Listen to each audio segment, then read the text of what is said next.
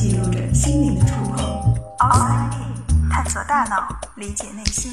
Outside In，欢迎来到 Outside In，我是冰峰。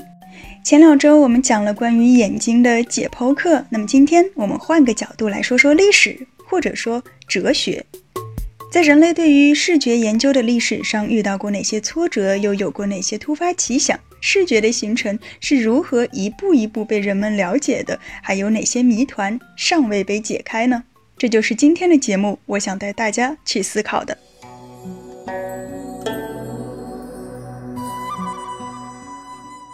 人类对于自己为什么能够看到东西，始终存着好奇。古希腊时期有不少非常知名的学者，像柏拉图、欧几里得、托勒密等等，他们认为人的眼睛之所以能够看到外部的世界，是因为我们的眼睛会发射出一束光，照到物体上。为什么会产生这样的想法呢？因为他们发现啊，狼、狮子等等这些猛兽，它们的眼睛会在黑夜里闪闪发光。再看人的眼睛呢，似乎也有一些亮晶晶的，所以他们就觉得这个亮晶晶的东西应该是一个发射器，并且生活经验也告诉我们，当眼睛闭上的时候就什么都看不见了，而一旦睁开眼睛，整个世界都被点亮了。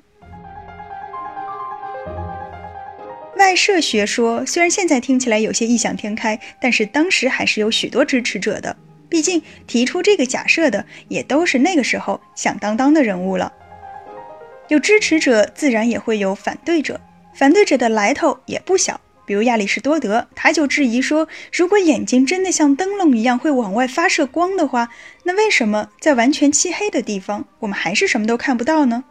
还有德谟克里特，就是那个提出原子论的人，他没有直接的反驳，而是提出了另外一套逻辑。他认为是从物体那儿发射出来的原子，使得空气产生了形变，进入到我们的眼睛后就成了物体的形状。这个理论后来被 Epicurus 发扬光大，成为了摄入学派。到这个阶段，人类对于视觉的研究都还停留在哲学思辨和数学推演阶段，直到解剖学的介入，才逐渐走上科学实验的道路。盖伦，我们在之前的节目中也提到过，是古罗马的一名年轻的医生，在给猪做解剖的时候，他发现了神经，而这一次呢，他是在解剖猴子的时候发现了晶状体对于视觉的重要性。盖伦观察到，如果这块透明的东西出现浑浊，那么猴子就会看不见东西；而如果把这个脏东西拿走，它就又恢复视力了。这是一个非常重要的发现，但可惜的是，盖伦据此得出的结论是。晶状体正是眼睛的那个发射器。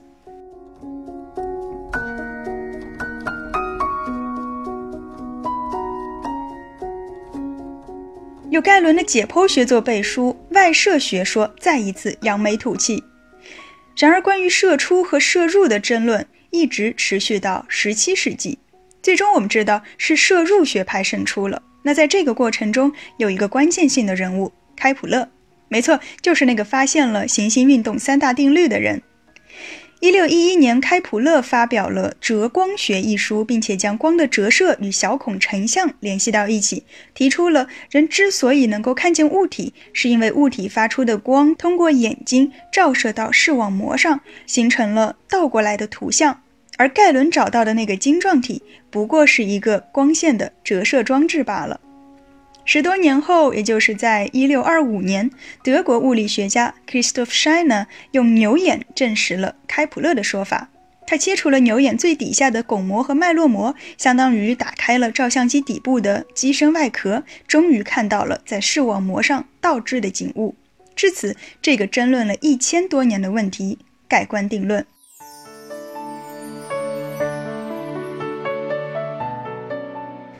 在人类对眼睛进行研究的同时，眼镜和照相机也开始进入到人们的生活中。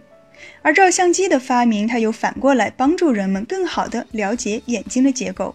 然而，眼球只是第一步，视网膜上接收到的图像，在那之后又去了哪里呢？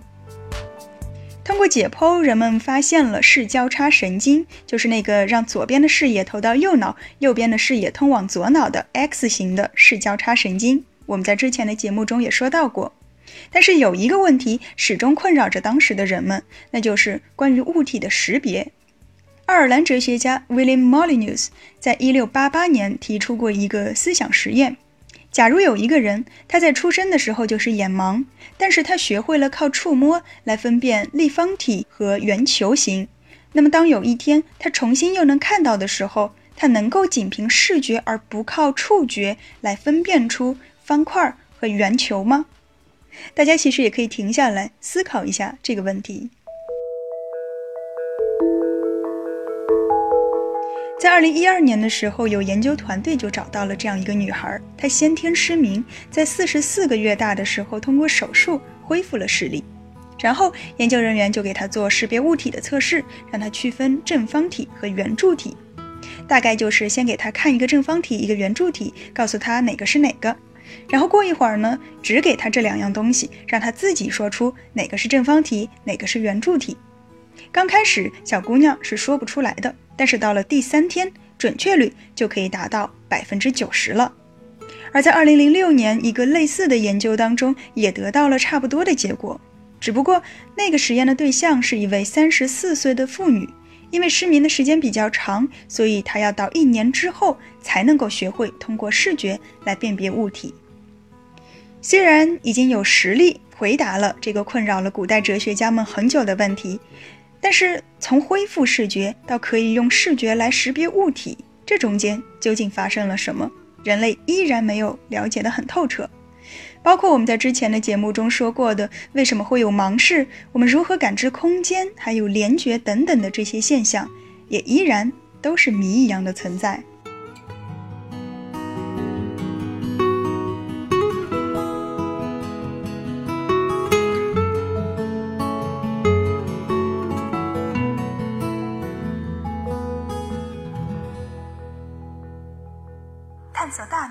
理解内心。